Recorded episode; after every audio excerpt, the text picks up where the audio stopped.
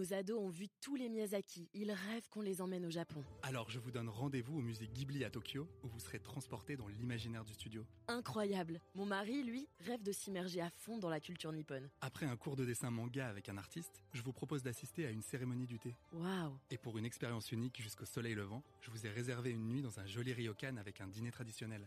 Je nous y vois déjà. Avec Marco Vasco, ne rêvez plus, vivez votre voyage l'esprit libre. Au rendez-vous sur marcovasco.fr pour imaginer votre prochain voyage sur mesure. Les podcasts du Figaro.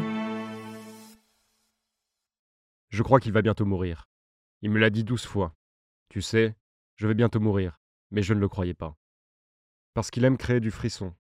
Il aime ajouter à son charisme, avec des annonces dramatiques. Sauf que je l'ai vu s'essouffler de plus en plus vite. J'ai vu son regard se perdre, souvent dans le vide. Pas en mode réflexion, en mode bilan. Je l'ai vu faire demi-tour affolé, car il avait oublié de prendre les médicaments.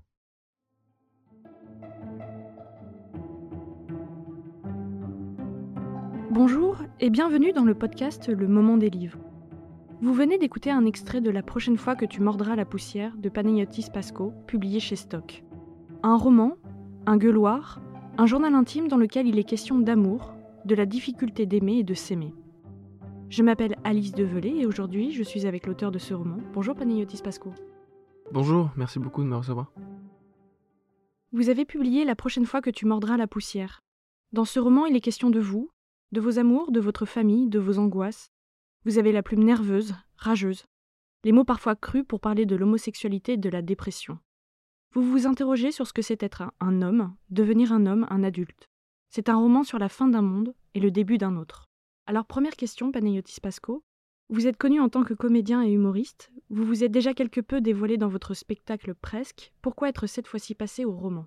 Ah, c'est une, c'est une bonne question. En fait, ça n'a pas été un choix euh, que j'ai fait. C'est un choix qui s'est imposé. J'ai commencé à écrire des choses parce que j'essayais de dormir la nuit. Parce que je fonctionne un peu comme ça. J'arrive, je fais des grosses insomnies avec beaucoup de pensées parasites. Et j'ai besoin de les poser quelque part pour qu'elles euh, elles partent. Au bout d'un moment, je me suis rendu compte qu'il n'y avait pas de blague. Plus j'avançais, plus je découvrais ce territoire. Et en fait, c'était, je pense, un, un livre. Et vous écriviez donc la nuit tout le temps? Quasiment, ouais, quasiment. D'une traite D'une d'une traite. En fait, je fonctionne un petit peu euh, bizarrement. J'ai des espèces de boules d'émotions, comme du, du magma à l'intérieur de moi. Ça grandit pendant quelques jours, et puis à un moment, il faut que je déverse tout ça. Et ça, ça prend des fois des heures. Et puis, une fois que c'est posé sur le papier, je vais mieux, je peux m'endormir. Et puis après, je passe à autre chose. Et puis, ça regrimpe. Et puis, je réécris de nouveau. Et ça fonctionne un peu comme ça. Dans ce livre, on vous sent un petit peu hors de vous dans les deux sens, c'est-à-dire à la fois en colère et un peu à l'extérieur de vous-même. D'ailleurs, dans le livre, vous dites très souvent que vous vous sentez vide. Donc, est-ce que vous vous sentiez énervé quand vous écriviez? Dans, quelle émotion vous, vous écriviez? Je pense que j'ai beaucoup d'incompréhension. Il y a beaucoup de choses que je comprends pas et c'est ça plutôt qui m'énerve. De pédaler à côté du vélo, comme on dit. euh, d'être un peu à côté des choses, à côté de la vie. Et puis j'ai souvent ce sentiment effectivement d'être euh, d'être ailleurs. Et c'est- euh, quelque chose qui m'énerve beaucoup. C'est quelque chose que j'aimerais contrôler. Mais je pense que je suis dans la phase de ma vie où je comprends qu'il faut justement abandonner le contrôle là-dessus pour, euh, pour pouvoir lâcher l'affaire et être heureux. Mais j'ai du mal encore. Je disais tout à l'heure que c'était un roman aussi sur le fait de s'aimer, la difficulté de s'aimer. Est-ce qu'on peut dire aussi que c'est un roman d'amour? Ah, moi, je trouve que c'est un roman d'amour, oui. C'est quelqu'un qui apprend à s'aimer, qui apprend à aimer son père. Et c'est quelqu'un qui apprend à aimer, euh, à aimer, en fait, à laisser les gens entrer en soi. C'est ça qui est assez particulier, c'est, c'est laisser le monde euh, entrer. Pour un garçon qui a été éduqué à être hermétique, en fait, à toujours être en contrôle, à toujours être, euh, être fermé aux impulsions extérieures, c'est très, très étrange d'un seul coup de laisser les choses entrer. Et vous parliez aussi de la difficulté d'être un homme à travers la sexualité, vos émotions, les conventions, le qu'en dira-t-on? C'est quoi pour vous être un homme aujourd'hui? Je pense que être un homme aujourd'hui, je pense que c'est avoir la chance de plus se poser la question. C'est ne plus être en représentation, ne plus vivre pour prouver que nous on sait vivre, que nous on sait être. Euh, je pense que c'est se laisser euh, être euh, vécu au lieu d'être toujours celui qui doit vivre. Vous écrivez un moment en parlant de votre père Je devrais peut-être attendre qu'il soit mort pour écrire le bouquin. Est-ce que vous aviez peur peut-être de faire du mal à vos proches en l'écrivant? Pas en l'écrivant, parce que quand j'écris, c'est vraiment pour moi, j'ai aucune idée du fait que ce, ce sera publié un de ces quatre.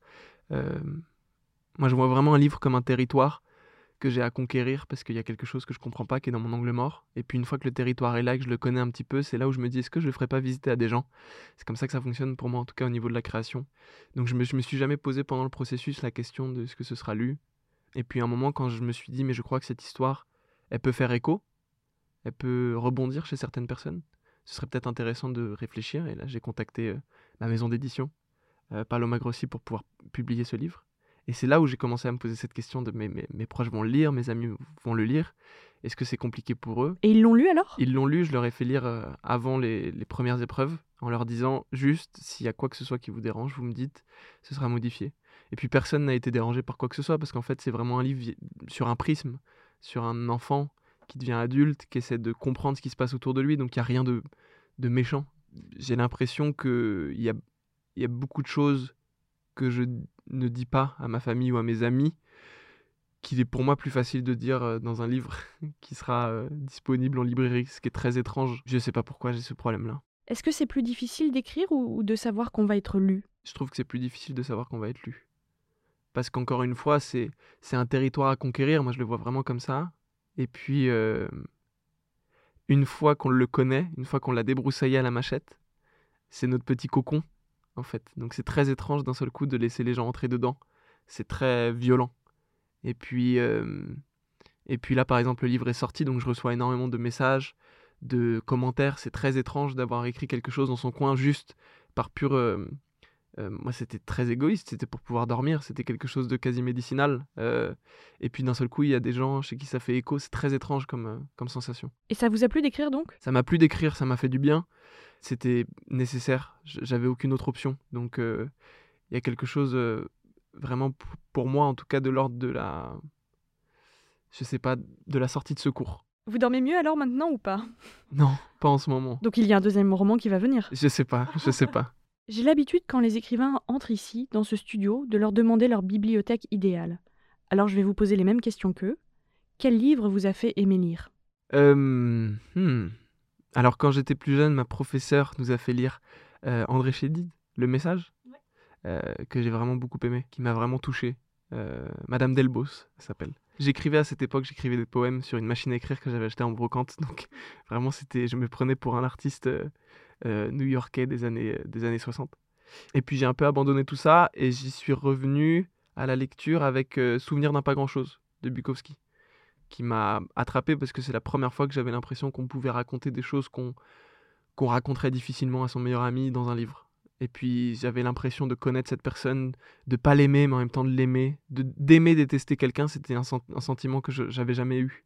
De me dire que les gens sont plus complexes que ce qu'on pense, que c'est pas si grave de faire des erreurs, que l'important c'est de, de progresser, d'avancer. J'avais ce sentiment-là en lisant, en tout cas Bukowski. Quel est votre livre de chevet? J'en ai pas vraiment. En ce moment, en ce moment. en ce moment. En ce moment. Euh, c'est Les années. Dany Arnaud? Ouais. Et vous aimez? J'adore. J'adore. C'est marrant parce que ça me plonge dans une nostalgie d'une époque que j'ai pas connue, donc c'est très étrange. Moi, j'ai toujours eu envie de, vivre dans les années 70. Il y avait quelque chose euh, pour moi de très euh, brillant dans ces années-là. Et du coup, c'est très étrange de lire vraiment une espèce de. C'est marrant parce que c'est une espèce de biographie de groupe en fait. J'ai l'impression que tout le monde peut se reconnaître dedans. Pas... Donc il y a quelque chose de très, de très fort, parce que moi je suis né en 98 et je me reconnais dedans, alors que ça parle de Minitel et de Mendès France. Donc euh, je sais pas, ça me touche. Quel livre vous a fait pleurer?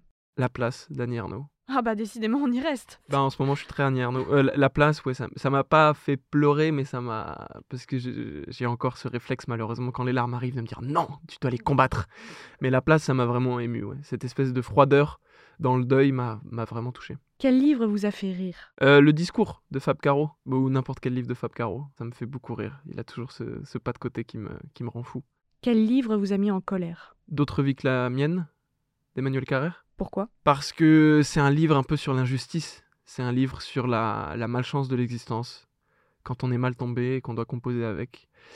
Pour moi, il y a quelque chose de très cathartique dans ce livre. C'est flippant et puis c'est l'histoire d'un gros, gros égoïste qu'on aime qui d'un seul coup se met à se rendre compte qu'autour de lui, il y a des gens qui souffrent et qui, et qui se met à leur service. Donc il y a quelque chose euh, de très réjouissant, mais en même temps une, colère profonde dans ce livre, je trouve. J'ai une dernière question. Quel livre aimez-vous offrir? Bah, J'ai beaucoup offert Constance Debré. Tous ses livres ou? Tous ses livres. Mais Love Me Tender, moi j'adore. Je l'ai lu énormément de fois. Je l'ai offert trois, trois ou quatre fois, je crois. Pareil, c'est un livre, je trouve, qui se lit d'une traite, qui est une espèce de grande claque dans la gueule. Une claque et un câlin à la fois, c'est très étrange. On ne sait pas si on doit se battre avec la personne ou la remercier. C'est un livre que j'adore. Je rappelle que vous êtes l'auteur de La prochaine fois que tu mordras la poussière. Merci Panayotis Pasco. Merci beaucoup, merci de m'avoir reçu. Merci d'avoir écouté ce podcast. Je suis Alice Develay, journaliste au Figaro littéraire. Vous pouvez retrouver le moment des livres sur Figaro Radio, le site du Figaro et sur toutes les plateformes d'écoute. À bientôt!